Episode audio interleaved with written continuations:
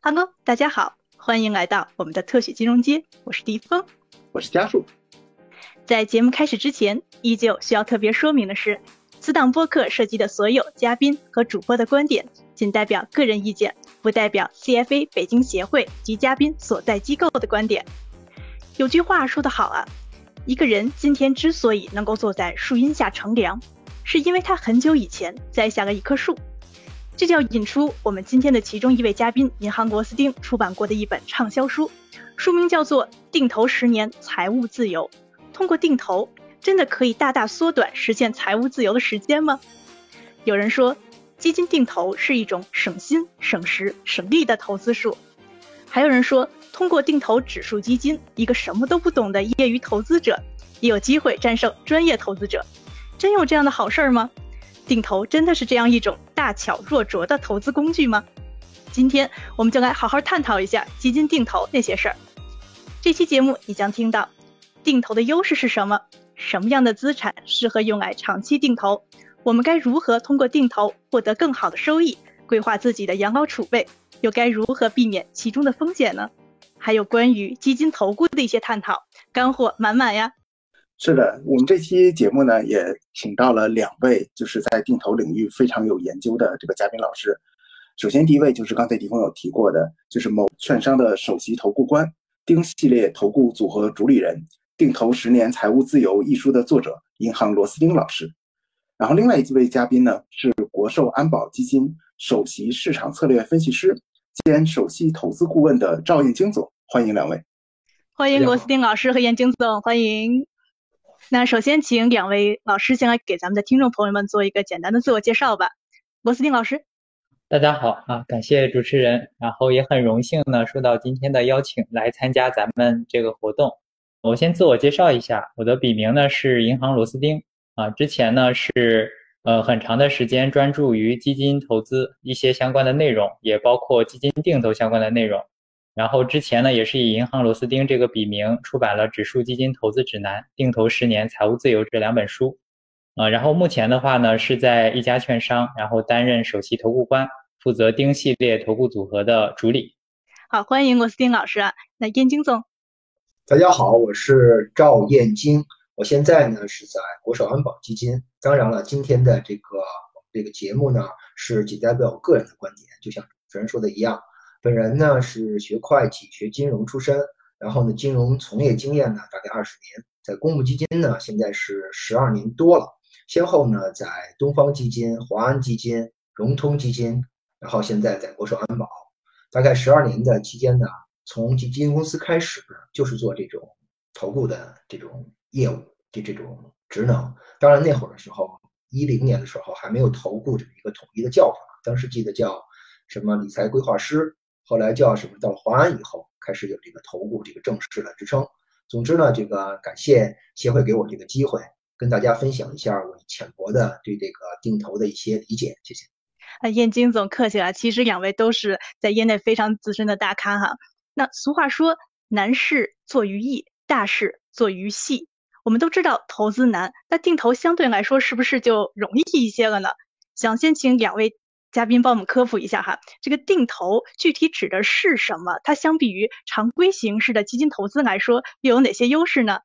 郭思丁老师，嗯，其实定投的这个操作呢，对咱们很多的投资者都是不陌生的。其实我们很多上班族就已经在做定投这样的操作了。比如说我们每个月呢发下来的工资，大家看到有这个五险一金啊，其实我们每个月呢就已经在用定投的方式呢去投这个五险一金了。然后有的这些单位里边或者是企业里边还有企业年金啊，也是用每个月工资的方式呢去投资了这些企业年金。所以在投资的时候呢，我们对这个定投这个操作呢是很熟悉的。只不过这种操作呢也可以用在咱们常见的公募基金上面啊。所以在这种操作上面呢，很多朋友都已经在做了。然后定投这种操作的话呢，我觉得对大多数的投资者来讲。它有一个非常好的好处呢，就是它的启动门槛会低一些。比如说我们投资的时候，如果一下子让大家呢投家庭资产中的很大的一个比例啊，对很多投资者呢其实心理负担是挺大的。你说看到自己的账户亏了一百多块钱啊，一千来块钱，这样还能接受。如果看到自己的账户一下子亏了这个一年的啊工资或者是一两年的一个浮亏，其实对大多数投资者心理压力都会很大。但是定投的话呢，一开始这个第一笔或者前面的这几笔金额呢都不会太大，所以对大多数投资者它的门槛就低了。这个好比现在很多人呢，这个在家里边啊居家，然后可能跟着刘畊宏，然后跳这个《本草纲目》，是吧？但是咱们如果去健身房，很多朋友是坚持不下来的，因为健身房的时候要去健身房要出家门啊，然后要做很多的准备。那不如说是在家里边跳点跳这个《本草纲目》啊，所以这个定投呢，就好比健身界的这个《本草纲目》，它把门槛呢大大的降低了下来。所以我觉得定投这种操作呢，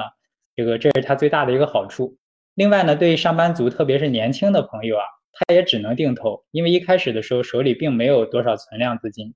啊，他总不能问老板说把未来二三十年的工资先给我啊，我我我来个一次性投资。所以呢，像这种上班族，特别是年轻的朋友，定投也是一个很好的切入点，啊，所以在过去的投资当中呢，这个经常啊，我看到之前关注我的一些朋友，很多呢都是上班族的朋友在做这个定投，然后另外定投呢还有一个天然的好处啊，它可以拉长投资者的持有时间的长度，因为之前投资股票基金有一个痛点啊，就是很多投资者投股票基金的这个时间的。周期比较短啊，之前统计过呢，投股票基金平均持有时间长度可能只有几个月，但是定投的投资者呢，它可以天然的拉长这个投资的时间长度。之前有一个景顺长城，他统计过一个研究啊，就是非定投的客户呢，大概百分之二十能够坚持一年以上，但是如果这些客户改为做定投的话，大概有百分之三十九可以坚持一年以上，这个坚持一年以上的这个比例呢，能够提高一倍。啊，所以我觉得定投呢，对很多投资者，因为本身也在做了，所以这个不难理解。然后另外呢，定投这样的一个操作呢，相比其他的一些投资方式，它的门槛低，也能够显著的改善投资者的持有时间长度。啊，所以这个是很适合呃投资者开始去投资股票基金的一种方式。感谢郭思丁老师非常生动的比喻哈。那燕京总，您的观点呢？啊，是这样，主持人，嗯，我先回答主持人的问题吧。因为王老师呢，的确是很资深的专家了。这个呢，也是在呃唐总邀请我的时候，我说啊，还做定投吗？大家不知道吗？可见是隔行如隔山。自己呢，就算在金融行业，也有一个细节的一个行业。的确是十年前一零年那会儿就在讲定投，这么长时间了。当然也没有关系，可能十年之后跟我十年之前对定投的理解还是不一样。先回答什么是定投。定投简单说就是三个定。一个固定时间是每个频率定下来，比如每月二十六号。第二个定呢，就是固定的金额，不管是一千还是一万还是十万，看个人的情况。嗯，再一个定呢，就是一个定下来某只基金，这是一个呃基金定投的一个定义。那我觉得基金定投，刚才王老师说的这个的确是，就是有一个场景，任何都有一个场景。我呢，从另外一个角度，一个策略的一个角度来说吧，咱们做投资，嗯，首先想到是投资股票。投资股票无非两个东西，择时跟选股。那好了，嗯，选股是很多我们散户，我说很多不是不是不是指的牛人，肯定这个有高手在民间。很多普通投资者没有时间没有精力去选股，像基金公司养着十几个上百个研究员这种东西，大的基金公司都有。所以这个选股怎么解决？可以用基金来解决。那择时呢？择时这个东西就更难了。别说个人投资者，就连机构投资者，可能在择时上都不能够十拿九稳。在这个一九年六月份那会儿，那会儿还没有疫情的时候，上交所呀，它公布了一个数据：过往的四年半中，你看这个所有的散户，无论是这个十万块钱以下的散户，还是一千万以上的一些散户，他们炒股都是亏的，但机构投资者是赚的。在细分来说。机构投资者赚的是什么钱？机构投资者主要赚的是选股的钱，而择时这边呢，也是平均下来是一个负的收益。所以来说，又说回来，对于机构来说，择时都是一个很难的事情。那怎么办？定投就是能够解决这个择时难的一个重要的一个方法。好，谢谢两位嘉宾啊。其实两位嘉宾刚刚都分享了这个定投的很多优点，然后其实。我这边就有一个问题啊，其实刚才那个罗思英老师有提到说，其实对于初入职场的这些小白，因为他没有很多的这个存量资金，所以定投可能是一个很好的选择。这个其实和我们身边的观察也很很一致啊，因为很多很年轻的，呃，这些社会的呃从业人员，他其实是开始是在做定投的，但是呃随着他有了一定积蓄之后，很多人就不再做定投了，而是就是呃投资于单一的基金，然后呃做一些这样的择时啊，或者挑选一些基金的操作。那真正的话是哪些投资者其实是比较适合做定投的？那如果我现在没有开始定投的话，那我什么时候开始定投呢？这个问题我想问一下两位嘉宾。那我这次先问一下燕京总。嗯，这个呢，嗯，每个人的情况都是不同，咱们呢就知道几个场景，就典型的一个代表，或者说投资者的一个画像。嗯，首先说一类人，就是刚才提到，觉着这个选股难，我选择了基金，那择时怎么办？就是踏不准股市节奏的这些人。有些人就是觉着股市就非跟我这点钱过意不去吗？为什么我总是一买就跌，一卖就涨？这个东西啊，其实都是一个心理的一个一个因素。大家看到很多这个金融行为学都有。那一类投资者，相当一部分投资者踏不准股市节奏，那我想定投就是解决这个重要的方法，干脆就不起择时，就是开始机械的或简单的做定投，这是一类。那罗思英老师，您的观点呢？呃，就首先呢是，呃，刚才燕京总分享的呢也非常的正确啊，就是咱们在做定投的时候呢，有一些投资者他可能没有办法判断出这个入场的时机，那对于这些投资者呢，他用定投的方式去开始是一个很好的这样一个切入的方式，啊，然后从人群上面呢，我分享一下，就是之前我观察到的投资者的人群当中有哪些投资者比较适合做定投，或者是哪些投资者呢，他更容易坚持下来。啊，首先呢，就是有固定收入的上班族的朋友，因为上班族的朋友呢，本身就在做像五险一金或者企业年金这样的一些定投的操作，只不过呢，这些品种里边可能债券的比例还是会高一些，所以对这些投资者呢，他去定投股票类的基金品种，这个对家庭资产是一个很好的补充。然后另外呢，是希望能够给自己呢去做一些储蓄的朋友，或者是积累一下一些资金的朋友。有很多的朋友可能是属于月光族啊，然后每个月呢花的钱可能最后手里剩不下多少。其实对于这些用户呢，啊这些朋友呢，他可以做一个定投的操作，就是在工资刚发下来的时候呢，就先拿出一笔钱去做定投，这样在定投上面可以起到一个强制储蓄的作用。然后最后呢，在投资股票基金上面啊，就像刚才燕京总说的。如果说对于这个基金的择时啊，或者是市场的时机判断不太准确的时候，那可以用定投的方式，那天然就是平滑了入场的这个时机，啊，这样对于这些投资者呢，他至少不会买在一个高位上面，因为之前呢，我们观察这个基金账户数啊，这个开户数和股票账户的开户数，我们会发现呢，这个数据啊，跟大盘的涨跌是高度重合的。在过去的十几年里边，有百分之七十的股票账户是开在了零七年和一五年这样的大牛市期间，然后其他的这些时间段里面只开了百分之三十左右的账户，也就是大多数人呢，他平时对股票基金不感兴趣，然后他开始对股票基金感兴趣的时候，往往已经是周围的朋友、同事啊都在聊股票、聊股票基金的时候，他才开始知道这类品种，所以他开户就开在了一个高位。然后开始投资呢，也是在一个高位，这个时候呢，对他的这个投资最后的收益可能就不太理想了。但如果是定投的话呢，它至少避免了这个最差的结果啊，不是买在一个五六千点的一个巅峰上面啊，所以定投的话呢，也可以帮助投资者平滑他入场的这样的一个时机。好的，咱们刚才聊了关于定投的 what、why 和 who 的问题，那么下一个问题就是咱们要聊聊 how 了。呃，什么样的标的适合用来做定投呢？原因是什么？那请郭思丁老师继续来为我们讲解一下。好的啊，首先呢，这个定投的标的呢，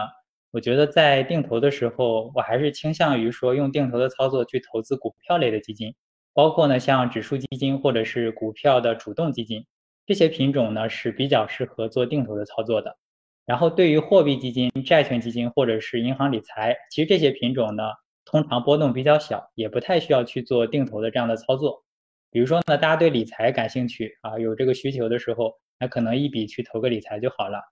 啊。那只有像这个股票基金这种波动比较大的品种，定投呢才能够体现出它的一个优势。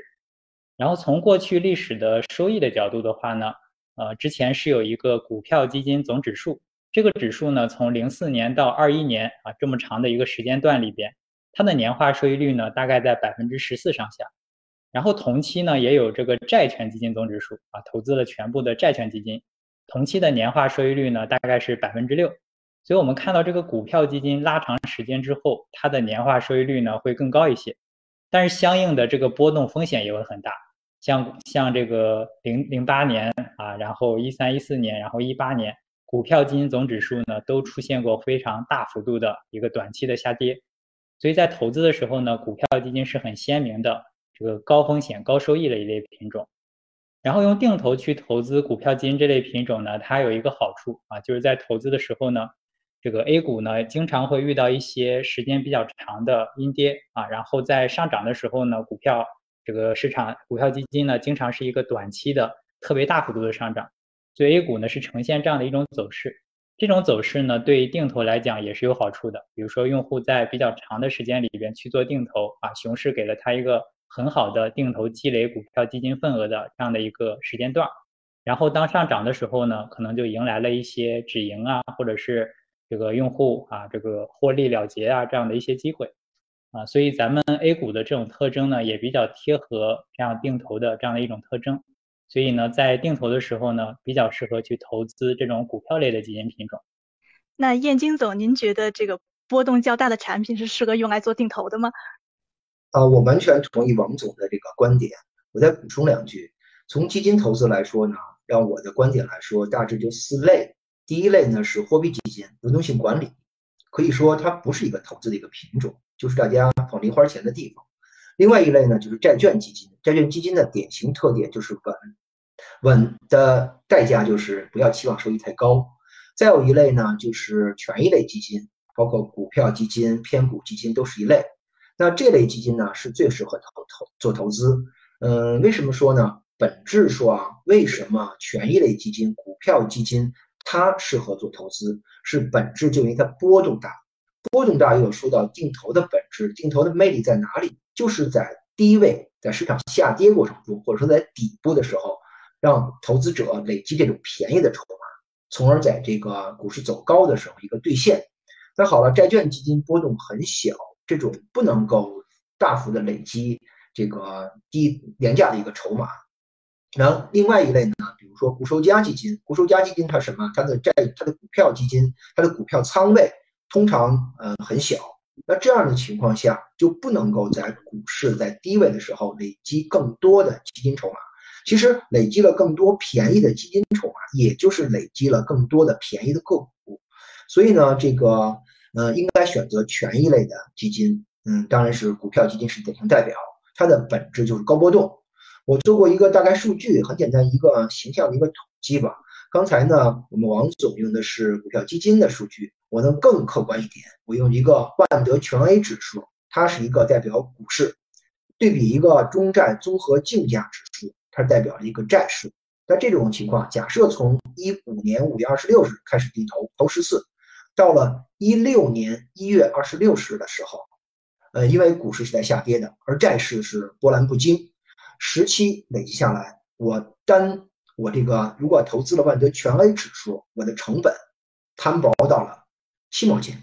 而这个而投资这个中债综合竞价指数投债市这边，我没有摊低我的成本，我的成本是一块零零九四，所以说呢，高波动的股票基金适合定投。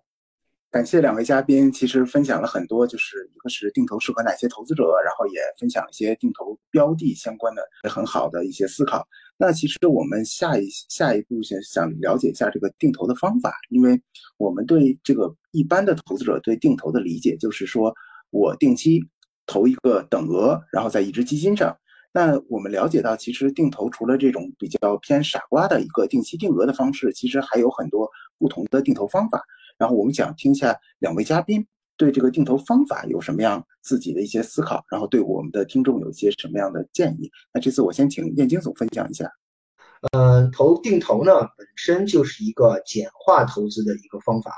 当然了，后边智能定投我再跟大家再再交流。呃，先说普通的一个定投吧。刚才说了三定，一个呢是在定在时间、定的金额、定的产品这种定。那基金定投它最大的一一直是刚才说嘛，基金最最基金定投解决最大的问题就是择时难的问题，所以这个咱们选择定投的时候，不必择时，不必择时，现在就可以。而且现在是一个非常好的一个就是，一个一个入市开始定投的一个时点，因为市场在底部。嗯，又说了呢，这个咱们这个要高高波动，这就是基金的问题。另外一个就是一个说到一个频率，还有一个一个具体一个细节了，我呢就抛砖引玉吧。我觉得这个问过我，大概是我频率是多大？我到底是周度、月度还是年度？好了，咱回答问题。如果要是年度的话，那没有意义了，投一次，一年投一次，我觉得这跟这跟我单笔大额投资没有任何区别了。那接下来呢就是很多人说周度好是月度好。当然了，就不同的观点，不同观点。我个人认为是月度就不错了。当然呢，如果要是这个认为现在真的是市场底部，比如我在这个前两天跟华安基金的头部一块儿吃饭，他说我现在改成周投了，之前是我是月投的。那么实际我举个数据吧，大概怎么一个怎么一个比较呢？你时间拉的越长，周度跟月度的区别越不大。你比如说，我从二零一一年四月二十六号开始定投，那好了，我当投了三笔之后，到了这个投了四笔之后，到了二零一一年的七月二十六号的时候，那的确你这个周度是负的百分之二点三一，而月度是负的一点九九。但是拉长拉长，比如我拉长到十年，同样是从二零一一年四月二十六号这天开始定投，每月定投定投，到了二零二零年的八月二十六号的时候，那周度的。它的回报是百分之九十三点七五，而月度是百分之九十三点四九，几乎就没有区别。所以我个人觉得月度就可以了，除非呢有大笔的钱又看到市场底部想加大投资是可以的，月度周度是可以的。另外呢，一个小的一个技巧，统计过，你说是在上旬投、下旬投还是在中旬投？个人觉得下旬投是比较好，当然这个差差别没有这么大，同样是累积十年吧。就从二二零一零年的一月，然后呢，统计到二零二零年的这个三季度，这个这数据统计下来，如果要是上旬投，也就是这十个十个交易日吧，呃，因为每天周末不一样，平均的这个回报是百分之九十六点九一，而在下旬投是平均百分之九十七点九八，大概就差了百分之一点多，不大。但如果资金量大，那可能差别要大，所以最好还是下旬投。那下旬投很简单的一个事嘛，那就是什么时候投的问题。大家知道，有的月份没有三十一号，有的月份连二十九号、连三十号都没有。好了，那就不建议在二十九到三十一号来投。嗯，个人呢觉得是二十六号比较选。我举的例子也都是二十六号，因为是如果真的选择二十六号，即使在二月份的时候，在闰月啊二月份的时候，也能成功的避开这种周末。所以呢，我抛砖引玉，就是说这个频率呢，我觉得月就可以了。然后投资的时点呢，最好在下旬。下旬呢，非要点出一个日子来啊，那就是二十六号。感谢燕京总分享的这个详实的这个统计数据，还有一些特别有实操，呃，指导意义的一些这个参考的经验。然后，那我想问一下那个罗思英老师，因为我有看过您的书上，其实有介绍的。除了就是最传统的这种傻瓜定投法之外，您也介绍过像均线定投法啊、价值平均定投法啊、估值定投法这些不同的这个定投方法之间有什么区别？然后各适合哪些我们的投资人？嗯，就首先呢，定投的这个方法里边，其实呢，它隐含了一些相应的用户的需求。比如说呢，像我们最传统的这种定期定额的这样的一些定投的方式。这个方法呢是最容易让投资者坚持下来的，因为它呢没有什么其他的变量了啊，它就是一个定期定额的。像刚才燕京总也介绍了，不管是按周还是按月，时间拉长之后呢，其实效果差不多啊。所以对投资者来讲，他只需要确定好对应的频率，然后确定好自己能接受的金额，然后这个具体的金额呢，其实之前也有一些机构统计过，大概呢就是投资者拿出。自己收入的大约百分之二十左右去做定投啊，然后坚持到自己退休的时候，这是一个比较合适的一个金额啊。然后这种定期定额的定投呢，它在实践的过程当中呢，有的用户提出来一些意见，比如说呢，他的工资收入增长了，那我要不要把这个金额提高？这种情况在很多行业，因为过去十几年这个收入增长速度比较快啊，那在零几年的时候，可能定投五百块就算多的了，你放到现在的话，定投五百块就不太够了。啊，所以这个定期定额的这个定投呢，呃，在很多用户那边实践的时候，他就给改成了定期的，按照自己收入的定比例啊去做投资了，这样跟他的收入结构是契合的。然后还有一些定投的方式呢，比如说像呃之前呢有有一个叫这个价值平均定投法啊，之前还有一本书是专门讲这个价值平均定投法。这种定投法呢是相对比较特殊的一种。它并不是从金额的角度，它是从用户当前持有的市值的角度去规划出一个曲线。比如说呢，自己这个月啊，我打算积累一下一千块的，然后呢，下个月呢，我要往里面投五百块，然后我把这个曲线定为第一个月一千，第二个月一千五，第三个月两千，我就按照这样绘制出一个固定的曲线来。如果我在下个月的时候呢，看到市场下跌了，不到一千五，我就把它补到一千五。如果下下个月呢超过了一千五，然后比一千五多的那块呢，我把它止盈掉啊，也让它回归到一千五。这种价值平均的定投法呢，它的好处是很方便的为未来用钱做规划。比如说五年后我就要攒下五万块钱，那我完全可以绘制出这样的一个曲线啊，让它精准的在五年之后达到五万块。所以这种定投方式特别适合为一笔开支啊去积累财富的投资者。另外呢，还有一种是这两年比较流行的啊，就是均线定投或者是叫智能定投的这样的一些方式，啊，方法呢有的是参考均线，有的是参考比如说市场的估值，啊，这些方法也是有的，啊，这种类型的定投方式呢，它的好处是可以帮助投资者避开一些明显市场比较贵的阶段，比如说呢，像这种市场特别火热的时候，啊，那可能这个时候呢，用户虽然坚持定投下来，也是能够赚到钱。但是他开始投资的时候，前面的可能五到十笔定投，他会发现自己亏了特别多。比如说呢，从二一年年初假设开始定投，那在中间呢，用户有长达一年多的时间浮亏，可能超过百分之十五，甚至百分之二十以上。那这种情况下呢，他就没信心了，他后面的定投他也不想做了。所以用户开始定投的这个体验也比较重要。之前的时候呢，也调研过啊，就大多数用户呢。他可能在浮亏上面能够接受大概半年到一年左右，这就已经是比较长的了。很多用户呢就希望自己开始定投的这个第一次的体验啊，这个初体验要好一点啊。每个人都有第一次的这个定投的这个体验，如果这个体验呢没有亏太多钱，他觉得能接受，他才能够坚持下来啊。所以我觉得像均线定投、估值定投，它的好处是帮助投资者，特别是刚开始投资的投资者，避开了市场最贵的那个阶段。然后呢，帮助他们呢，在一开始定投的时候有个好的体验啊，这样坚持下来的比例上面就会有一个明显的提高，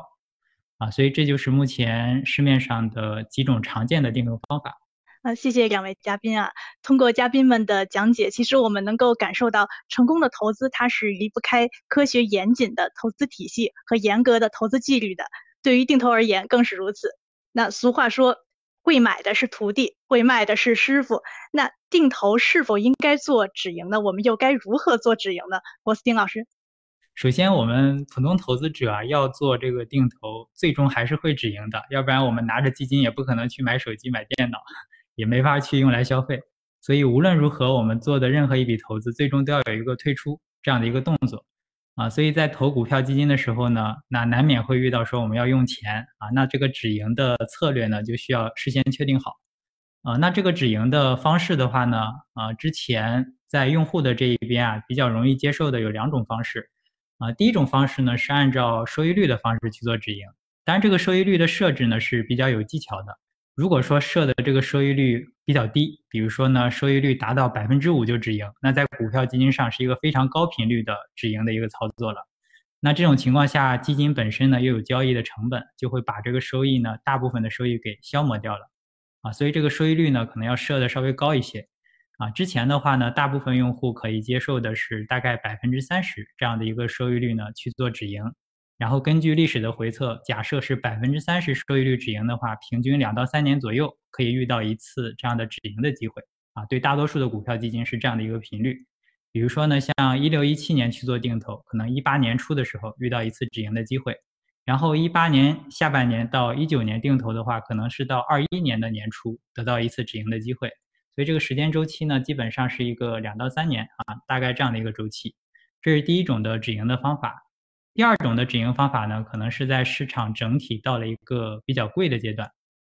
去做一个这个整体的止盈。啊，当然这种止盈的方式呢，可能就得等到一个牛市整体到了一个估值相对比较高的位置了。这种止盈的方法呢，就会这个时间周期就会更长一些了。所以很多投资者呢，可能不一定能够坚持到那个时候。然后这几年呢，也有一些品种呢是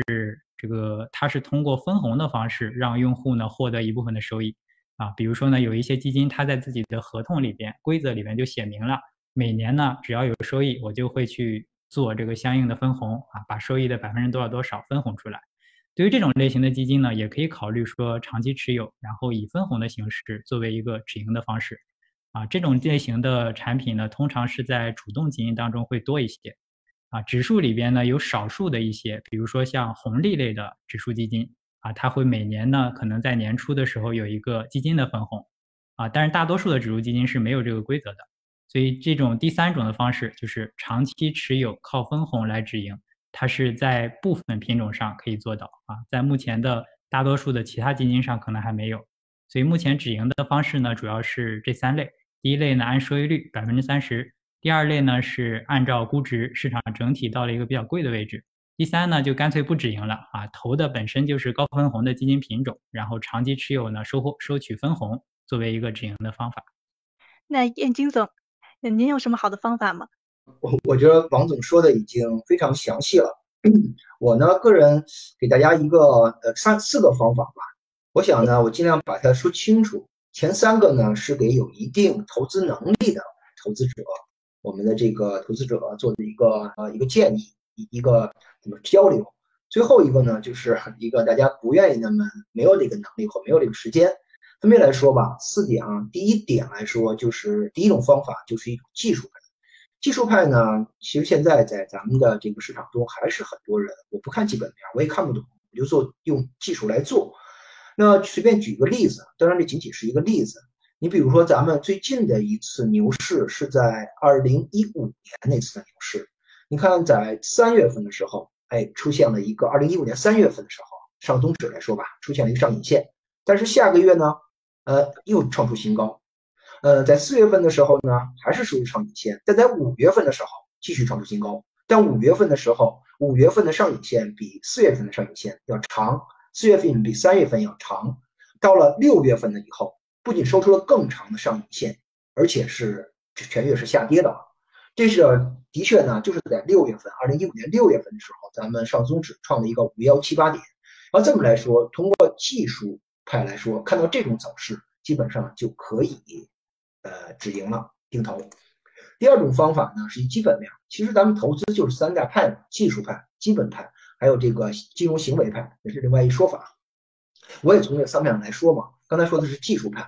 嗯，另外一个第二种方法呢，就是基本面。基本面统计来说啊，咱们历史的两次大的牛市还有终结。一次是零七零八那次的终结是在零九年这边有一个有一个终结，还有呢就是一个在二零一五年那次牛市，明显感觉啊这个低点就高点相对于低点一旦过了两倍以后，那这种市盈率啊我指的是市盈率 PE，一旦说咱们说基本面嘛，企业的基本面，如果 PE 一旦要翻了两倍以后，市场可能就进入一个一个一个危险区域了。那是不是就考虑慢慢的在这个兑现收益？嗯，说了技术派，说的这个基本面，还有一个金融行为学。刚才说到对应咱们投资者就是心理这个价位。你比如说，简单举个例子吧，我说我定投就是我挣两倍钱我就要走。那好了，这种方法是怎么怎么怎么办呢？就是，嗯，我呢进入基金行业的第一个师傅是这个民生证券研究所的所长，当时他跟我说的就是，眼睛，你做投资或者大家做投资。止损不止盈，你止损可以让你活下来，但是如果你要止盈，你挣不到大钱。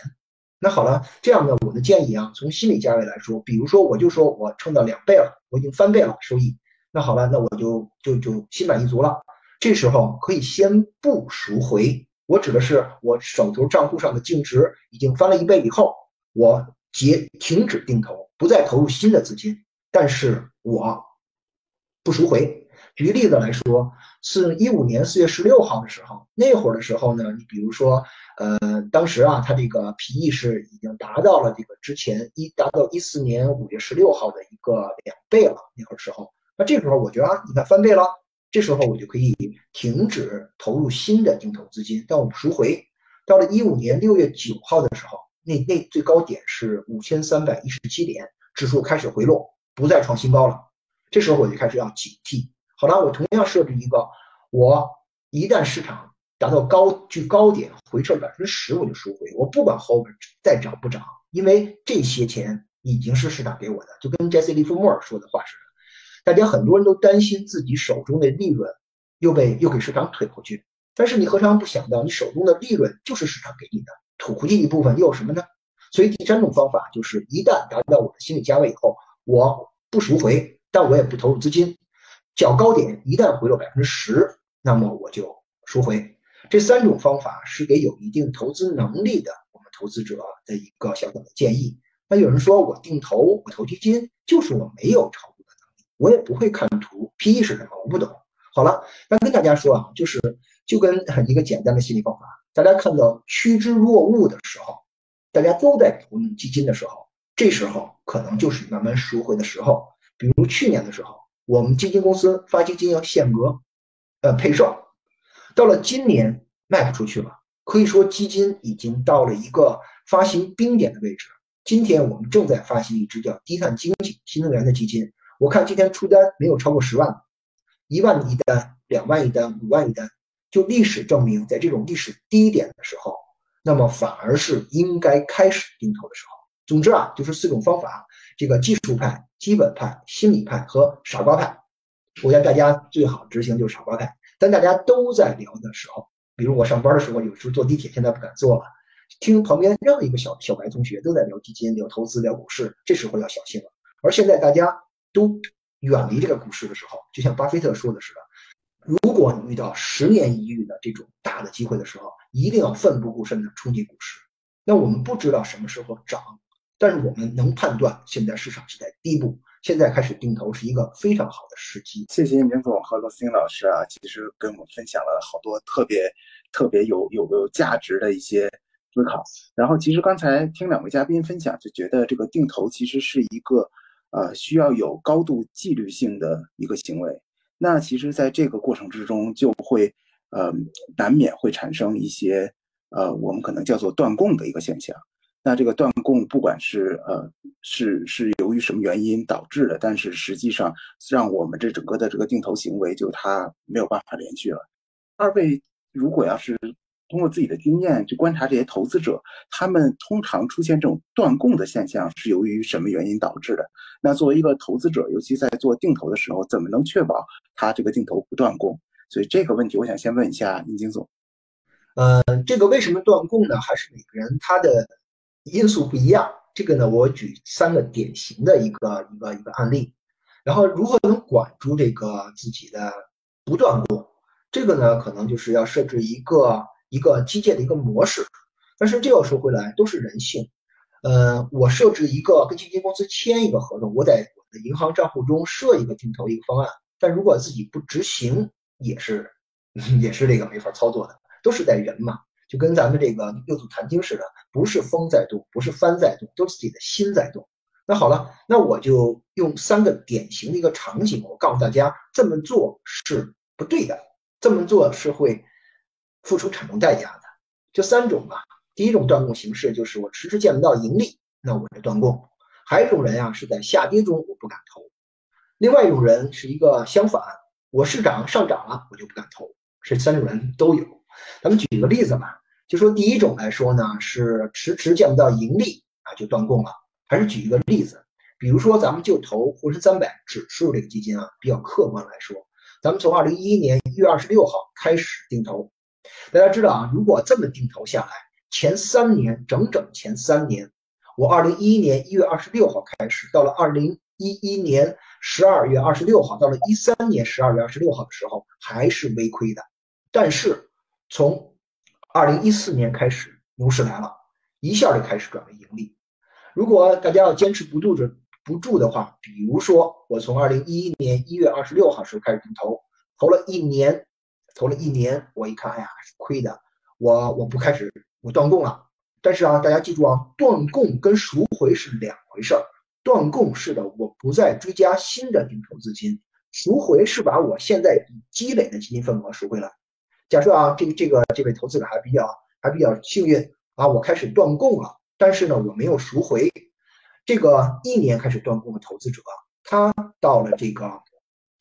二零一五年五月二十六号的时候，他的收益只有一万一千九百三十九，大数一万一。好了，如果是坚持两年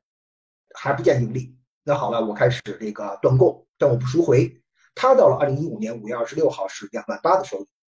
好，我坚持三年，结果断供了。他到二零一五年五五月份的时候，四万四的收益。如果我一直坚持、坚持、坚持，我就一直坚持下来啊。到了二零一五年五月二十六号的时候，收益是六万一。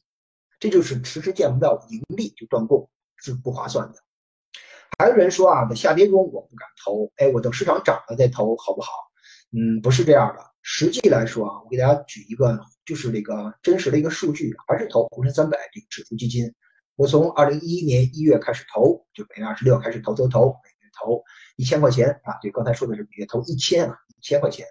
那呢，比如说我市场在定投当天，如果市场下跌，我就开始我就不投，我就断一次这个定投。如果市场上涨呢，我我继续定投啊。那这样的话，累积下来到二零一五年五月二十六号的时候，如果我不断供，刚才说了，我挣了六万一。如果我要是每次定投日下跌我就不投，我的收益只有两万四。那么说到这种下跌不敢投，还有一种上涨不敢投的这种人也有的，对吧？各个投资者心里都有，都是心在动啊。同样还是一一年一月开始定投，每月一千块钱，二月二十六号开始投。如果我在定投日市场上涨了，我就不投。好嘞，那这么几年下来，到了二零一五年五月二十六号的时候，我的收益只有一万五。对比我不断供六万一，是一个非常大的一个一个差距，所以说呢，这个造成三种断供的现象，嗯，典型来说吧，那个就是迟迟见不到盈利，还有市场一涨我不敢投，市场一跌我不敢投，这些都是错误的做法。谢谢金总啊，其实刚才那个罗思英老师您有提到说。呃，我们通过一些方式可以让这个定投有一个比较好的这个初体验，然后这样的话，我们的定投也比较容易坚持下来。您觉得就是我们的投资者还可以通过哪些行为来避免这个断供的现象发生？嗯，其实断供的话呢，有的时候我们之前跟客户交流啊，然后不同的客户呢，他的收入属性不同，也会导致他有可能断供，或者是坚更容易坚持下来。嗯，其实我们可以按照收入的性质呢。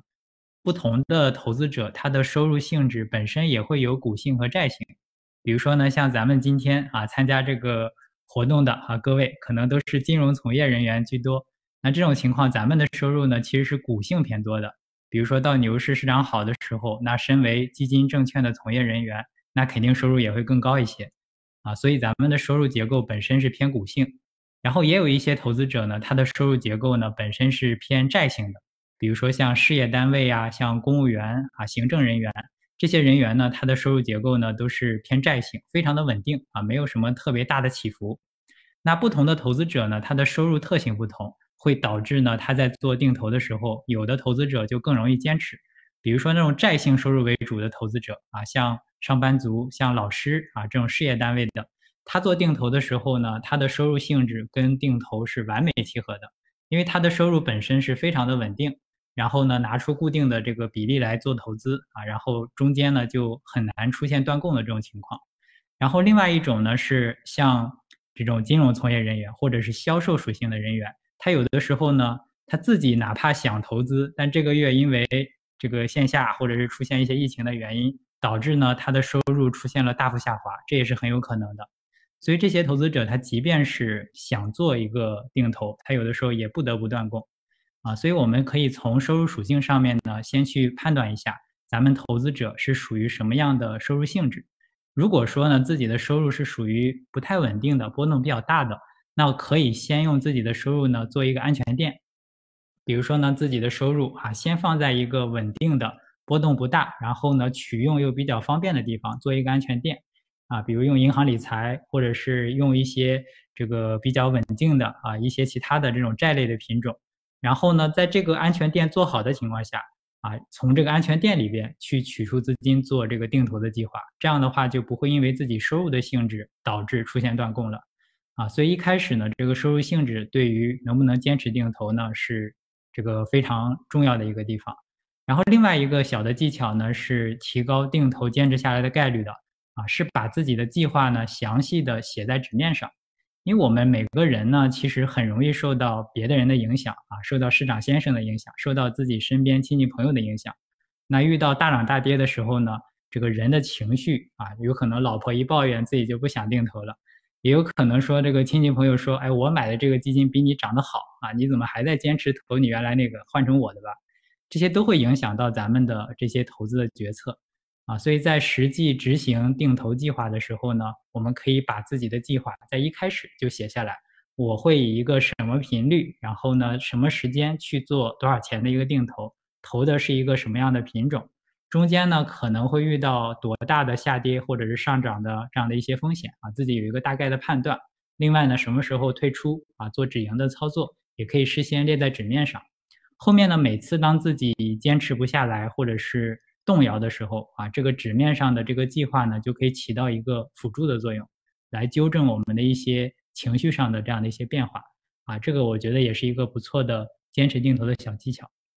是啊，与时间做朋友，静待定投这朵，呃，时间的玫瑰绽放哈。两位老师也给咱们提出了非常好的方法。那咱们俗话又说了，人无远虑，必有近忧。那对于我们普通投资者来说，退休以后工资收入也会下降，如何将我们的工资收入转化为资产性的收入？那怎么样通过咱们的定投，为我们自己来规划？养老储备，提前规划好人生的这个下半场的两位嘉宾有没有什么好的方案呢？罗斯丁老师，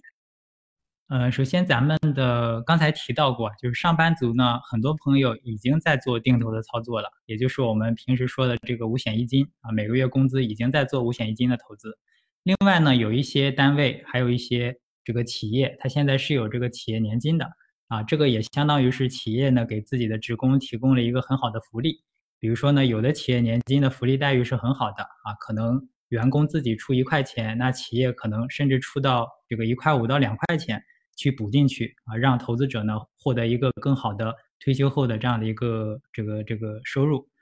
啊。所以咱们之前的看到的这些投资者呢，他已经有了三个养老支柱啊，就我们通常说的第一支柱、第二支柱、第三支柱。这个第三支柱呢，最近也推出了个人养老金的啊这样的一些政策。啊，所以假设是一个普通投资者啊，可以先看一下自己在这三个方面，也就是五险一金的方面，然后企业年金的方面，还有未来的个人养老金账户这三个方面呢，自己做的这个定投计划有没有比较完善，有没有哪些可以优化的地方，把这些呢给巩固好。当然，这三个支柱呢，最终呢，它能够给投资者提供的啊这个养老上面的帮助呢，它也会有一个总额度的一个上限。啊，比如企业年金或者是咱们的个人养老金，它都不可能是无止境的往里面投钱，每个月呢它的金额是有限的，所以咱们在三个养老支柱的基础之上，啊，投资者呢还是可以拿出自己的钱去做刚才说的咱们股票基金的这个定投，然后呢补充自己养老的这个所需，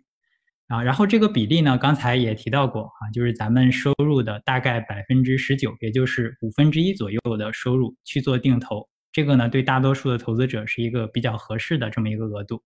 啊，然后定投的品种呢，可能就是咱们刚才说的这些股票基金，然后另外呢，从最近两年啊，大家看到的这个投顾组合也开始兴起了。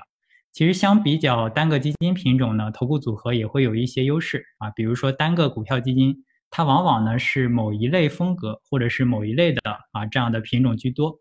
比如说呢像。沪深三百啊，这是一个大盘股为主的相应的一个指数基金品种，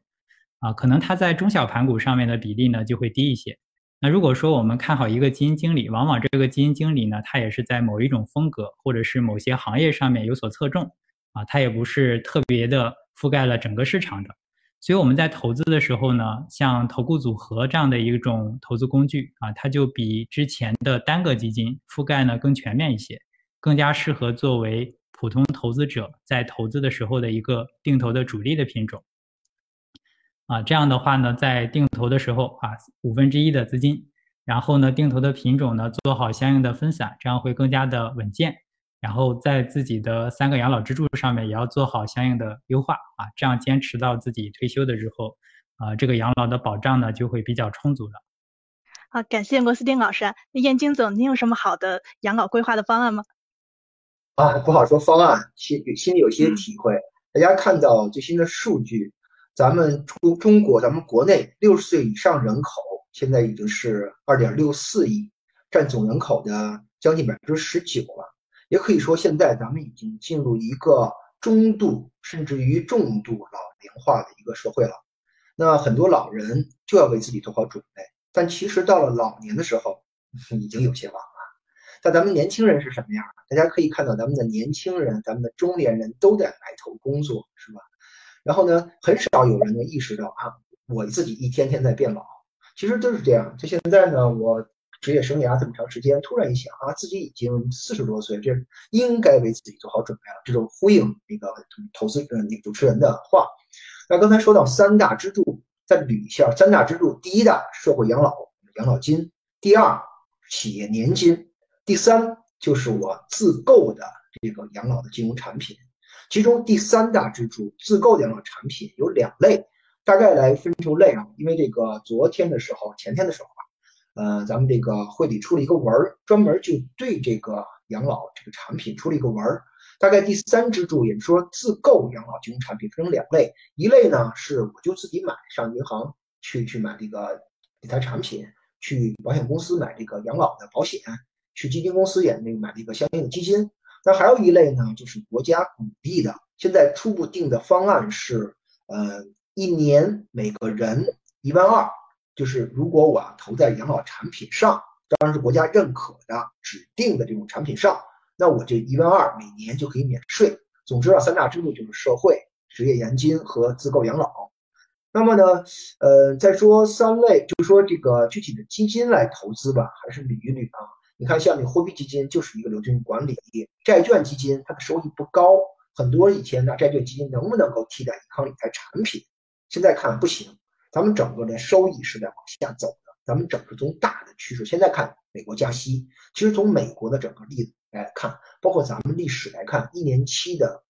人民币就国债的收益率，大家从看一直在往下走趋势，所以债券基金收益太低，那市场出现了固收加基金。固收加基金，大家可以当做理财产品这样一笔买进去，没问题。它的本质说，基金经理帮助投资者择时来做大的资产配置，来轮轮动。但是如果要提到了潜在收益最高的权益类基金，也就是股票基金，那它也面临着一个波动大的问题。这样的话，定投是一个非常好的这个抹平收益的一个方法。所以来说呢，就是大家啊，如果做一个建议来说呢。比如说，我有一笔钱啊，我要投出去。那以前银行理财产品都是收益预期型的，大家说好多少收益就是多少收益，说一年百分之五，那个到了年底的时候就给百分之五。但现在从现在开始，从去年年底的时候，这种预期收益型的产品已经清零了。大家能看到凤毛麟角的是因为什么？有些老产品改造没有改造完。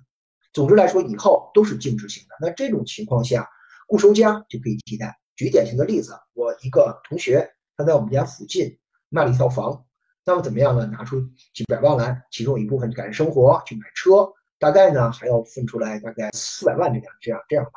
我让他呢就可以把三百万直接买到一个绩优的固收加产品上，剩下的这些钱留着自己花，还有呢就开始新一轮的一个定投，他已经这么开始定投了。总之呢，就是说给大家建议啊，就是现在自己要做好准备了，做好准备呢。以正和，以奇胜。什么是正？正是那种收益不太高但比较稳的基金产品。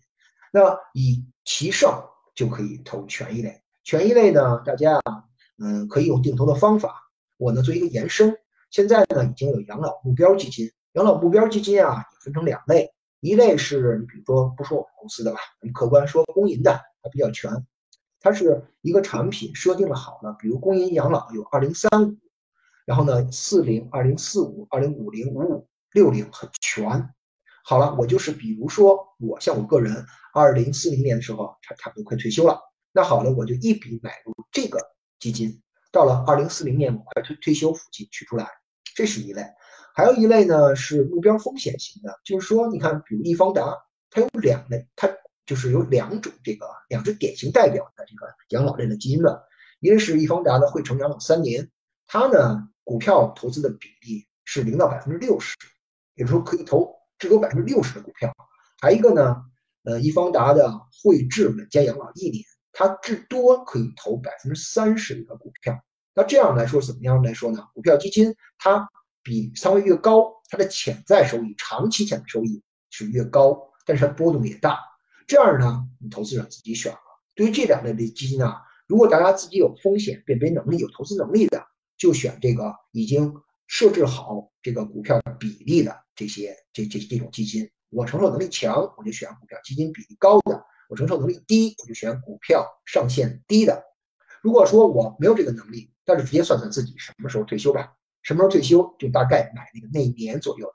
那类，比如说是刚才我提到的，就是二零四零年这个这个基金，它的本质是说，基金经理根据从现在开始，比如说二零二零年我开始成立，开始的时候我多投一些股票，到随着这个呃那个基金到期的这个日期的临近，也就是说我们快要取出的时候，好了，慢慢我就要稳了稳了。随着这个时间的推移，我股票仓位是在降低，我债券仓位是在上来，大概是这么一个情况。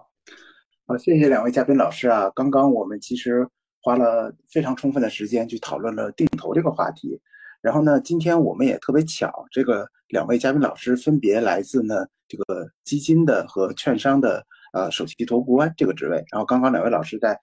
啊，分享的过程中也不断的提及了，就是基金投顾，然后投顾组合等这些概念。那对我们听众来讲呢，这个可能大家都有听过投顾这个概念，甚至可能会，啊，除了投顾之外，大家可能还会听过像 FOF 啊、投顾组合啊、基金的基金啊，呃，大家经常会听到的这些词语。但实际上对基金投顾。然后和头部组合分别是在做什么，可能并不是那么了解。然后我们也想听二位嘉宾去分享一下自己从从业的角度对这个基金投顾和头部组合自己这个理解。那我们要不然先请燕金总。呃，这个基金投顾跟 FOF，也就是基金中的基金，它们共同的特点很简单，顾名思义就是都投基金，但是它们里面啊还是有细微的一个差异，或者说。呃，让我们看来还是比较有大差异吧。从几方面来说，嗯，第一方面呢，像 FOF，它是一个产品，就是我基金公司推出一个我一个基金的一个产品，这个已经就是一个定型的一个产品。而基金投顾它本质说是一种服务，这两个它的存在的形式不同。第二点呢，就是说 FOF 它呢在推出的时候，大家知道任何这个基金产品。还有它的这个三大文件：基金合同、招募说明书跟那个托管协议，是吧？这三个东西，一个产品一个 FOF 推出的时候，它这个产品投资策略、它的风险收益特征就定了。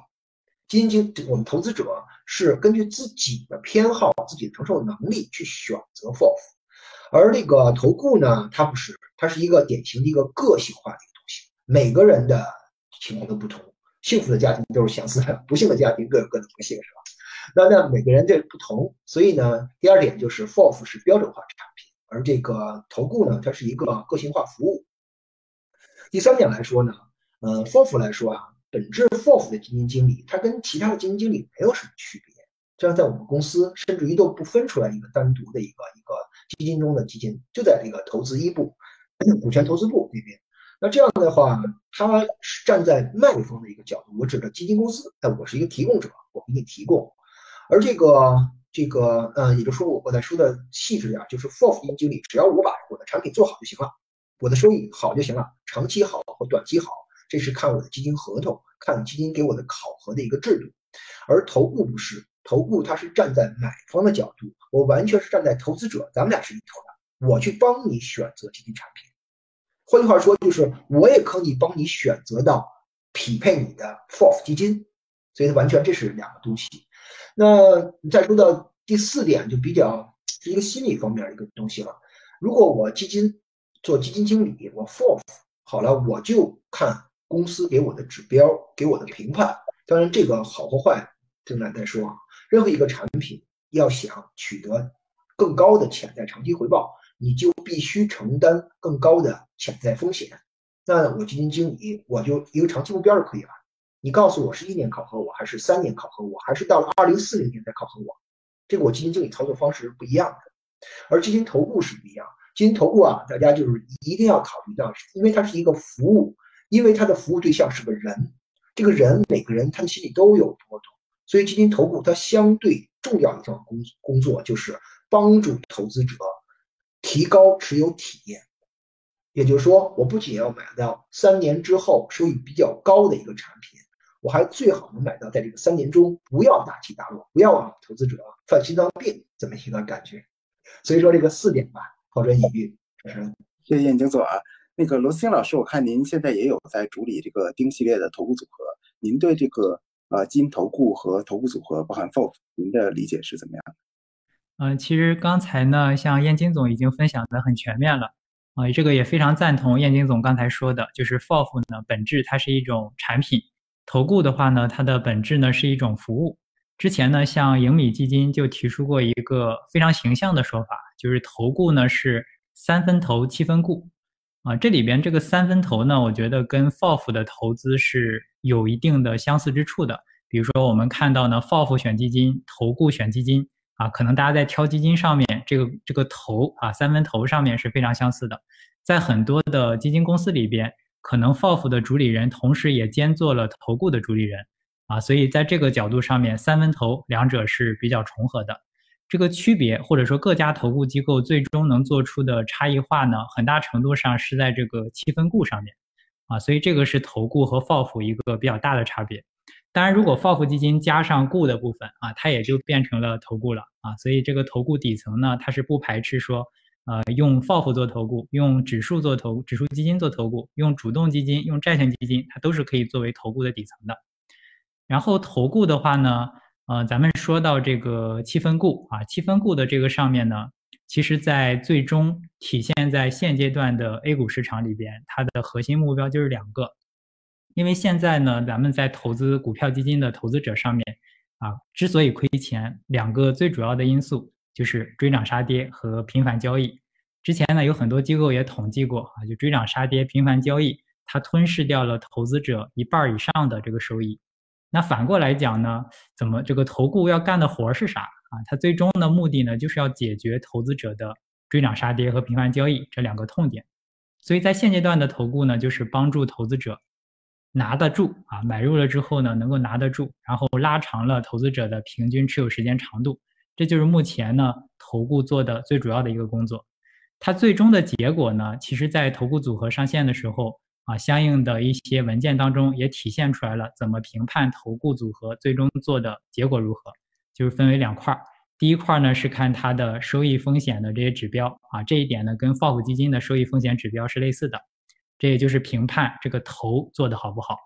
第二类的指标呢是看客户，比如说客户的平均投资收益率、客户的平均持有时长、客户的复购率啊这样的一些指标。这些指标评判的呢其实就是固的部分做的好不好。如果投顾组合固的部分做得好的话，那客户的平均收益率应该是会高一些啊，至少比之前他自己投要高一些。然后客户的平均持有时长比散比这个投资者自己去买啊，平均时长呢也要更长一些，这个就是固的方面做的比较好的。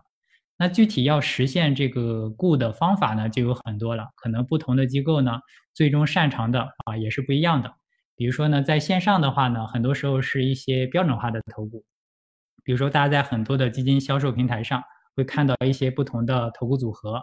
然后这些投顾组合呢，其实不同的投资者买入，最后拿到的这个结果，假设买的是同一个组合，持有时间又差不多，那最终的收益率呢也会比较相似啊，这是一种类型的，相对用投顾组合的方式实现了标准化的投顾的服务。另外呢，也有一些方式，比如说线下的一些高净值客户，比如在银行或者是券商啊，他能够接受到一些比较个性化的，甚至呢机构会给他配一些专属的啊客户经理。去帮助他配置，就不仅仅是公募基金了，可能也包括了像私募啊、一些保险啊，包括一些信托啊，不同的啊，这就属于财富管理的这样一个大的范畴了，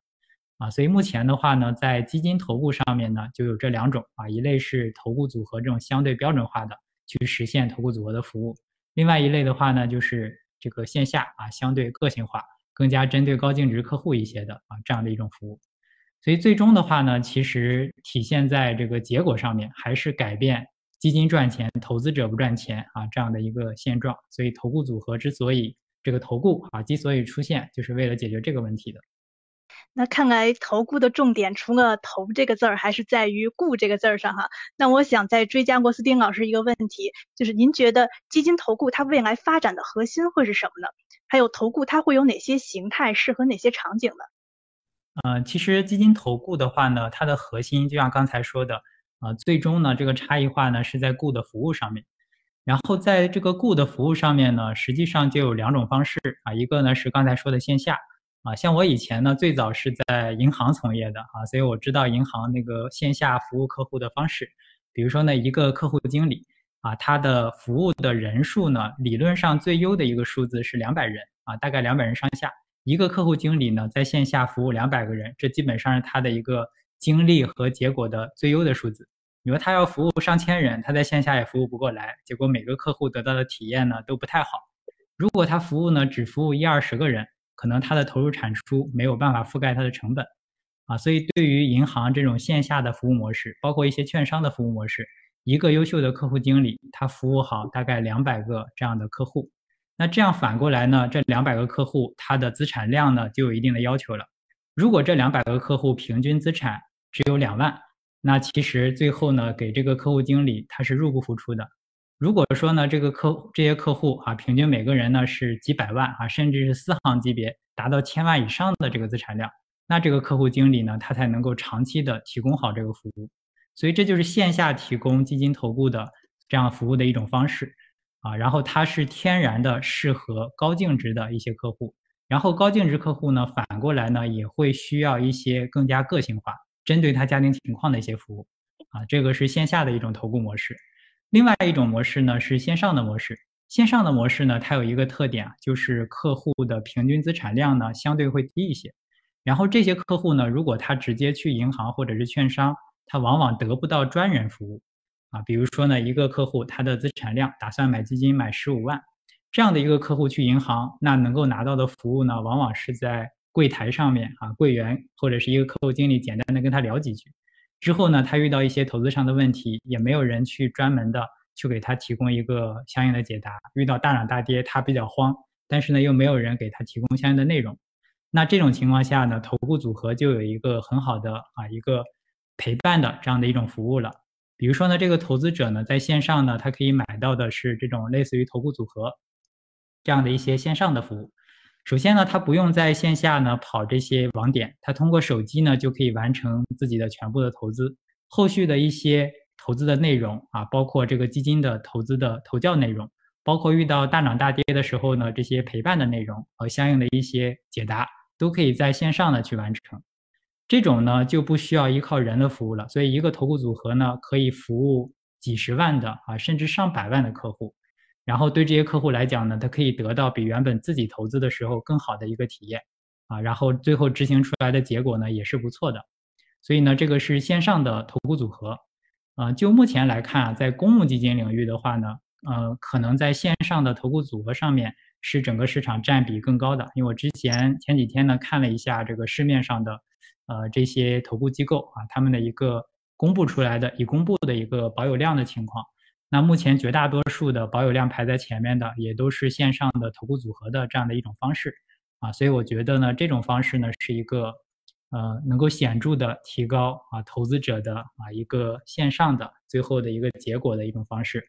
啊，对于高净值客户呢，可能他们需要接受一些线下的个性化的服务啊，这种可能还是在线下为主，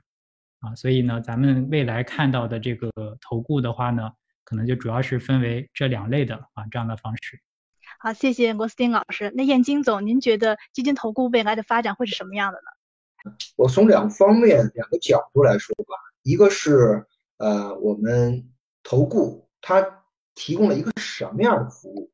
另外的一个角度来说，我们投顾它的这个特点朝着两个方向去发展。先说这个提供一个什么服务，也就是说，呃，基金投顾它有一类是什么？一类是说基金投顾帮助我们投资者选到好的基金产品，或者说是一个基金经理投基金就是投基金经理嘛，就是投人嘛。这个嗯会有他自己独立的一个方向。这类的可能就是我在我们一些基金呃基金评价研究中心啊这些，比如国内比较有有名的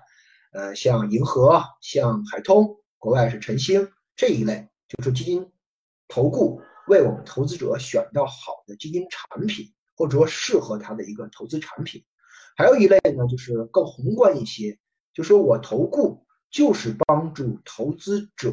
去做好大类资产配置。典型的来说，像国外，比如说先锋啊这些基金公司，它呢推出的都是标准化的指数基金。那我的投顾就是帮助投资者在不同的美林时钟这个周期过程中，把我的资产在不同类别的基金之间做一个配置。像美林时钟就现金对应的货币基金。债券对应债券基金，然后权益对应的股票基金，商品咱们国内现在都已经有对应的一些基金，不只不过在国内还没有那么的多。当然，你你像华安的这个黄金的 ETF 已经做到亚洲最大的了，是吧？多多的我就不不举了。就是说，从一个角度来说，嗯，投顾可以为投资者选到好的产品或者基金经理；另一个角度来说，什么？我就被动指数，我投的都是被动指数，我帮助投资者根据大的这个。周期来做一个大类资产配置，这是一个角度。另一个角度呢，也就是说它的发展方向，嗯，的确是有两个矛盾。一个基金投顾，它不像基金产品是标准化的服务，它是个性化的一个服务。那好了，个性化就是一个呃投顾这边贴上的标签儿。刚才王总也说，一旦个性化，那么我们这个精力是有限的。好，怎么解决个性化跟上规模这么一个东西？你比如说，还就是吧，你看，我个人也有也有体会。比如说的时候，我在一月四号的时候去了月初，呃，年初我去趟珠海，回来被隔离了。去的时候呢，就是好了，呃，有几位先去呃专门服服务那边的一个高净值客户吧，都是私行的，就是我记得大概有三十位左右。那这个他们都上了，应该是一千万这些客户。好了，那我就是单独给大家做了一个汇报。一个上午的时间，然后还有提问。后来上了五千万的有几位，有六位的吧，我还陪人家吃顿饭。然后上了更多的，我不知道人家有多少钱啊，特意的单独找到一个人家的去人家那个这个企业里去帮去做呀。所以这是个性化服务。但是说我个人忙得过来吗？不可能的，满满当当的安排下，我也不可能找到哪儿都去。是另外一方面呢，就是我怎么能够规模化？但你要规模化，就把它做成标准化。刚才提到那个先锋嘛，他跟他在去年二不是去年二零二零年的时候，他本来想自己是一个独自的一个一个公司，后来一看不行，嗯，国内跟国外还是有区别的。我像咱们很多人都在国外留学过呀，工作过呀，有差别的。那这样的话，他不就找了蚂蚁集团，弄出了一个先锋领航，那规模上的也挺快。我看现在有大大几百万的一个用户的一个规模了。你看我看到的数字，所以说啊，说回来。我觉得发展方向从两个角度，第一个角度就是说，我要不就选产品，要不然就是我不选产品做大资产配置，这是宏观的。另一个角度说，要解决如何处理个性化跟上规模这个的矛盾。好，谢谢两位嘉宾，其实对这个头部未来发展的一些分享，我觉得都特别有洞见。然后刚刚其实燕京总您有提到说，就是蚂蚁和先锋领航做的这个。呃，头部的这个平台帮你投，然后但是，呃，我们其实在过去这个市场很多年，其实观察到，其实中国在这个金融科技这端是走的比较靠前的，所以在呃过去这些年呢，也有不断会有一个呃这种平台性的这种服务提供给我们投资者，它通常会叫做智能投资平台，然后包含可能先锋领航的这个帮你投，但实际上呢，我们也观察到。这个平台的发展其实也是一定有有一定争议的，包含就是先锋领航的这个平台，去年其实也虽然它的这个用户量增长比较大，但是它也录得了比较大的一个亏损。呃，那我们从二位这个呃嘉宾老师，您觉得像智能投顾平台和就是刚刚严金总其实您有提到的像这个目标日期型基金、目标风险型基金这些产品，是不是给我们这个头部的业态提供了一个新的工具和新的投资标的？那严金总，您先分享一下。我觉得肯定是的。这个咱们财富的增长，无非就是人数的增长、生产率的提高，这些都是表面层面的。如果要上一个新的台阶，必须得有科技，对吧？咱们金融呢，可以说当时也讨论一个问题，但那个金融它到底是人文科学还是自然科学？以前我做分析师啊这种东西时候，我在这个保险公司也做过，我觉得是门自然科学，大量的数学建模。但是后来我又觉得它不是，它可能人文这个学科，人文的性质也有。那这样就说，金融呢，它是一个介于自然科学跟人文科学之间的一个东西。那这种这种学科这种领域，对技术的需求也是巨大的。嗯，我觉得这种智能投顾呢，是肯定是方向。嗯，我们期待看到它更好的发展。但就跟刚才我们唐总说的似的，到目前为止，我用一个积极的话来说吧，就还有很大的发展空间。那这样情况下呢，嗯。咱们有很多的问题啊，因为我并不是一个在这个呃先锋啊这种地方做金融工程的人，我看到的就是我作为使用者看到就是，它还是没有解决好一个一个个性化的一个问题，因为个性化跟标准化本来就是一个矛盾的一个东西。那所谓智能投顾，就说好了，我在这个标准化的基础上，我给你个性化一点，但这个个性化做到什么地步，这个各家的理解是不一样。再有呢，就是我投资者自身也在变化。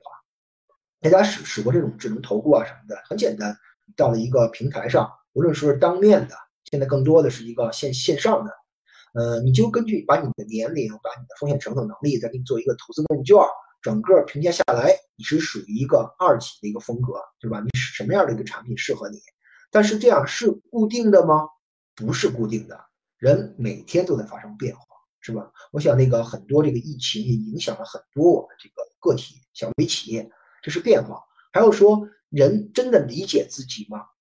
真的理解自己吗？嗯，我我这个话没有走题，就是我很多以前我的同学们啊，就是不一定在基金行业，就在金融行业，他们的基金没什么概念，买房嘛，对，好，就在近近几年两三年就开始都来问我了。哎呀，燕京啊，你看这个我买什么基金好啊什么的。我说这样，如果我上来就回答你这个话，那纯粹我是在卖产品。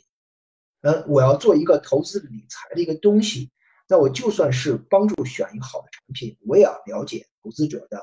预期收益是多少，他的能够承担风险是多少，他投资的期限是什么，他对流动性的要求是什么，这个个人都是不一样的。所以呢，智能投顾，我我不再多说，我觉得，呃，是方向，我期望看到它更好的一个变化。嗯，它要解决的方式就是如何解决个性化跟规模化的这么一个冲突，跟上面那个问题有些相像。谢谢金总。啊，那罗森老师，您觉得这个智能投顾现在啊，在国内这个发展是一个什么样的呃状况？嗯，首先从目前的投顾的规模上的占比来讲的话，智能投顾在咱们国内目前的投顾的这个领域呢，占比还不是太高。首先，在线下的话，主要依赖于客户经理啊，所以这是一种靠人的方式去提供服务的。然后在线上的话呢，是依靠于投顾组合。然后呢，这个智能投顾的这种占比呢，目前呢，在整个投顾领域还不是太高。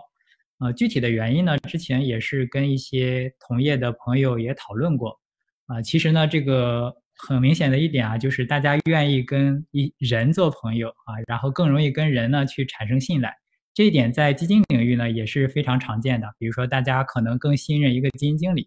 比如说呢，像燕京总啊，大家愿意跟燕京总呢去吃饭啊，交朋友。但是大家不一定愿意跟一个程序交朋友，啊，所以这个是智能投顾在信任上面，我觉得比较难建立的。但是不代表说智能投顾呢它没有用武之地。实际上呢，智能投顾它很适合作为背后的啊这样的一个辅助决策的工具。比如说呢，像这个海外呢有一些智能投顾的平台。它就是用这个平台一些智能的工具呢，去帮助啊这些投顾们啊去实现一个对客户更好的追踪和理解。比如说像客户的风险偏好啊，客户最近做了什么样的投资行为，有哪些行为可能会影响到客户的收益，然后呢用这些智能投顾的工具呢去帮助这些客户经理啊，帮助这些投顾们去实现一个更好的追踪。所以这个投顾呢，智能投顾呢，它可能长期啊在国内的话。它更多的是作为一个辅助啊，能够帮助呢投顾去更好的理解客户，然后真正跟客户去建立一个好的信任关系的，可能还是依靠于人。这一点呢，在基金上面，在这个投顾上面都是有这样的一个特征啊，所以这是我对智能投顾的一个理解。嗯，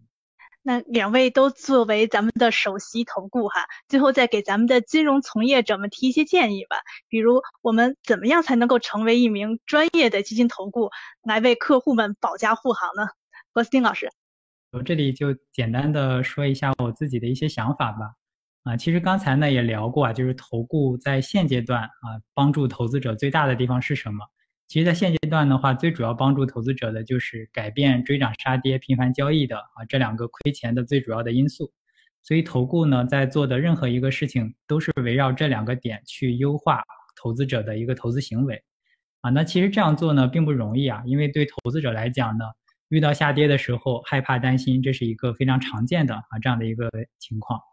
啊，然后在投资的时候呢，我们在投顾的这个角度能够帮助投资者做的事情，首先呢是。通过啊一些比较耐心的啊这样的一些文章啊内容去讲明白咱们投资的一些原理啊，这样呢有一些比较理性的投资者，他是可以通过自我的学习来得到一个相应的投资的知识。遇到上涨下跌的时候呢，这一部分投资者呢就会更加的理性一些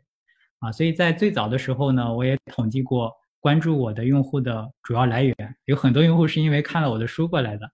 啊，所以之前的时候呢，就是有人问过我，为什么要去写这个基金相关的书，写定投相关的书？其实很重要一个原因呢，是这些用户呢，看完书的这些用户，因为社会上本来愿意看书的人也不是那么多，啊，所以呢，愿意看书的用户呢，更容易能够接受投资理念。像以前在银行的柜台上面有一句话啊，叫做“把基金卖给戴眼镜的投资者”，啊，戴眼镜的客户，为啥呢？戴眼镜的客户呢，天然的知识程度可能会更高一些啊，所以呢，像这这个这句话其实也有背后的道理，就是这些用户更理性，更容易接受投资的真实的理念。第二个呢，是我觉得在投资的时候啊，特别像今年这个市场的起起伏伏非常的大啊，像我后台呢也有一些呃同业的人员也经常来找罗斯丁说，哎呀，这个客户的负面呢确实非常多。啊，这个时候到底该做什么啊？能感觉能讲的都已经讲的差不多了啊，那这种情况下怎么办？啊，其实，在这种在以前的每一次的熊市里边，也都会遇到这样的情况。啊，其实从我自己的角度呢，我觉得在投资的时候啊，这个呃，怎么去跟客户建立一个信任，或者说能够更好的帮助到客户，我自己的方式呢是采用了一个日更的方式，也就是我每天呢会把我自己对投资的一些想法啊，然后呢对客户的一些问题。包括呢，跟大涨大跌的时候的一些陪伴的内容啊，会以一个每日的频率啊，去跟客户呢进行一个交流。呃，这个呢，我在呃从一四年到现在是日更了一千九百多个交易日啊，中间就没有中断过啊，所以我觉得这是一个很好的陪伴客户的方式。啊，这种方式呢，在海外的很多投资大师和机构上面也都是有的，比如说呢，像大家比较熟悉的桥水的达里奥。他以前呢会跟客户发一个每日观察啊，那个电报，以前没有互联网，他用的是电报，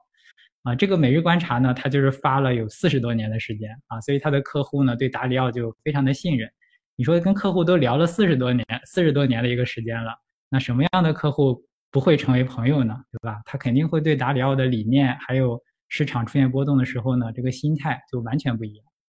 啊，所以把自己的这些理念呢。很好的传递给客户啊，这也是投顾呢需要坚持不懈去做的这个事情啊，所以这是我的两个小的建议。那感谢郭斯丁老师非常真诚的经验分享啊，燕京总，嗯，我们的金融从业者如何才能成为像您一样优秀的基金投顾呢？啊，主持人不不好说，这个这个我可不敢说优秀。那这样我的一些感触吧。呃，像我进入基金公司公募基金是在二零一零年那个春节后第一天上班。当时有个插曲，是说我从呃一家险资呃回到了公募基金，回到北京。当时呢，我本来应该从事的这个工作是研究员，金融行业的研究员，对吧？我在这个保险公司干过很多年。后来呢，这个公司领导看到，哎。这个你这个小同志又懂一些投资，哎呀，哎呀，还很愿意跟人交流。那这样你不如我给你设一个岗位吧，真的就是生生的设了一个岗位。那会儿还不叫投顾，就叫理财规划师。所以提到这儿了，那好，刚才那位领导的话也提出来了。作为一个合格的一个投顾，你既要懂产品，又要了解客户。这个呢，像以前在很少有基金公司来设。只有大的头部的所谓的老十家才能养得起这样人。但是慢慢慢慢的，这些呃中等规模的基金公司也开始意识到这个这个问题。到后来就是真正的出了一个基金投顾的一个制度，是吧？还有试点资格，都是一步一步来的。那要说回来，作为一个合格的投顾，既要懂产品，又要了解客户。产品是客观的，是理性的，而客而主观呢？而那个客户呢？客户是自己主观的，是一个感性的。那其实对一个呃头部要求的确很高的。那我想呢，就跟我们王总呢是从呃银行出来的。我想呢，如果大家想做一个合格的投顾，建产品是必须的。那比如说，你看我嗯算比较多的，在四家基金公司工作过，但我只了解四家基金公司。而任何一个银行的一个理财经理，他至少卖过十家基金公司的产品，这这这说来都不止。还是一个回想到去年的时候，去年前年的时候，我的一个家里一个亲戚，他呢就是在招商银行做这种客户经理，后来觉得哎牛市来了，招商银行实在太累了，就能不能进个基金公司啊？这样这种，后来呢我就问一句，我说你懂基金吗？他说哎。他就引用了一个咱们深夜食堂那句话，大家看到这个开场白就是：有人问我这么晚开是开这个饭馆，有人来吗？嗯，人还不少呢。他回答我的就是啊，我还嗯很懂呢。那的确是这样。你作为一个银行的理财经理，尤其是这个私行啊、这个个金啊，你会见到各种各样的基金产品，会督促你来学习。那客户来说就更不用说了。大家为什么就是看到银行有更多的申购费？还是要去银行。我见到很多这样的客户，他明明知道在基金公司的网站上，或者说在这个第三方的理财上，我可以打一折、打五折，但是我还要需要去银行。当然，现在银行慢慢也学精了，就跟呃我提的刚才提到那个我的同学买了三百万不收家，就打了一折，三百万的申购费才九百元。不说了啊，就是有很多投资者他宁愿交一个申购费，他还是要去银行。因为银行了解他，那这样的话，作为一个合格的一个一个投投资顾问，一定要了解你的客户。刚才我提到，就是他的预期收益多少，风险承受能力多少，他投资期限是多少，这是浅层的。更深层次，这位投资者他对风险厌恶的程度，这个没法量化。只有说一年服务下来，五年服务下来，当处成朋友的时候，你才知道你这位客户朋友他的这个风险承受能力是多少。这是我从产品和客户两方面来说的，给一个咱们比如想进入呃头部这个子行业这些这个我们的小小伙伴们来说的。但是话说回来，每个人都是自己的头部，为什么这么讲？你说尽管你可以听取头部的意见，但最终买什么产品、什么时候买、买多少，还是要自己做决定的，是吧？大家还是要不断的学习，像王总的书。可以到时候建议主持人把他的书名放出来，大家呢也都学习学习。我呢也也也是去学习学习。那这样起码做到什么？我我不说每个个人投资者都变成专家，不可能的事。术业有专攻，是吧？为手熟而而已。大家不可能都有自己的工作。而且我跟大家说，就是那些体系，我去这个珠海啊，还有这个这段时间给民生银行做这个基因诊断也是，大家真正擅长的领域就是自己从业的领域。你做好了变成企业家，你做更好的就是变成那个这个本行业的一个头部的一个公司。那投资理财不是你的主业，但是你又不得不理财。好，起码把自己投资理财这个水平提高到我能听懂头部给我建议这个程度，避免这种鸡同鸭讲。你头部说了半天，我不知道你在说什么，我还是去存定存，这种是一个特别不好的一个一个状况。我记得我遇到。一个一个客户上来就不愿意说啊，我就决定投投这个定这个定期呃什么大额存单，对那个可以转让啊。结果说说说大概说了得将近四十分钟，慢慢慢慢哎，开始觉得哎呀是可以试一部分啊。我拿出一部分，他说拿出一部分呢比较少，我说拿出多少万，他说拿出两百万投一投玩一玩吧。你看这就是四行客户的一个状态。总之呢又说回来，刚才给呢是想从业的投资者一个建议，了解产品和客户两个都不能误。作为普通投资者，每个人都是自己的头部，尽量提高自己理财的意识和能力。好，谢谢燕京总非常精彩的分享啊！就像燕京总说的，活到老学到老嘛。而我们的特许金融街节目也会陪伴着大家一直学习的。斯多格有个消极想象策略，就是做一件事情的时候，先去想象发生的最坏情况该如何应对。举一个简单的思想实验的例子：当人生发生坏事的时候，有两种场景。第一种是我们预想过最糟糕的情况，结果实际上还没有那么糟。这个时候我们也会觉得，嗯，可能还行，于是马上就能拿出应对的方案，把这件坏事儿有可能对我们产生的伤害降到最低。第二种是我们预想的都是最好的情况。从来没有为意外做过任何准备，这时只要发生一点点的坏事儿，我们就可能瞬间手足无措，完全丧失行动能力。结果就是一点点的坏事儿反而造成了连锁反应，最后越变越糟。想来大多数人都会希望自己是属于第一种情况的。古人很早就教导我们要懂得晴带雨伞，饱带饥粮，要学会未晚先投宿。鸡鸣早看天，更要明白得宠思辱，居安思危的道理，在投资理财上也是有共性的。正如我们在节目中提到的各种投资规划一样，所以啊，假设客观世界不变，提前想象糟糕的结果和应对方案，总能让我们更加从容地面对接下来的变化。知止而后有定，定而后能静，静而后能安，安而后能虑，虑而后能得。希望今天的这期节目也能带给大家一些投资和生活上的启发哈。好吧，大家对基金定投这个话题还有什么想说的？欢迎在评论区留言和我们交流，或者还有什么好的选题，也可以在评论区提出来。如果你们喜欢这期节目，还请多多点赞、打 call、收藏、转发支持我们哦。如果大家还想收听我们的往期节目，可以在各大音频播客平台搜索“特许金融街”或者“北京金融分析师协会”。订阅和关注，那真是对我们最大的鼓励了。最后，再次感谢摩斯丁老师和燕京总的到来，我们下期见，拜拜。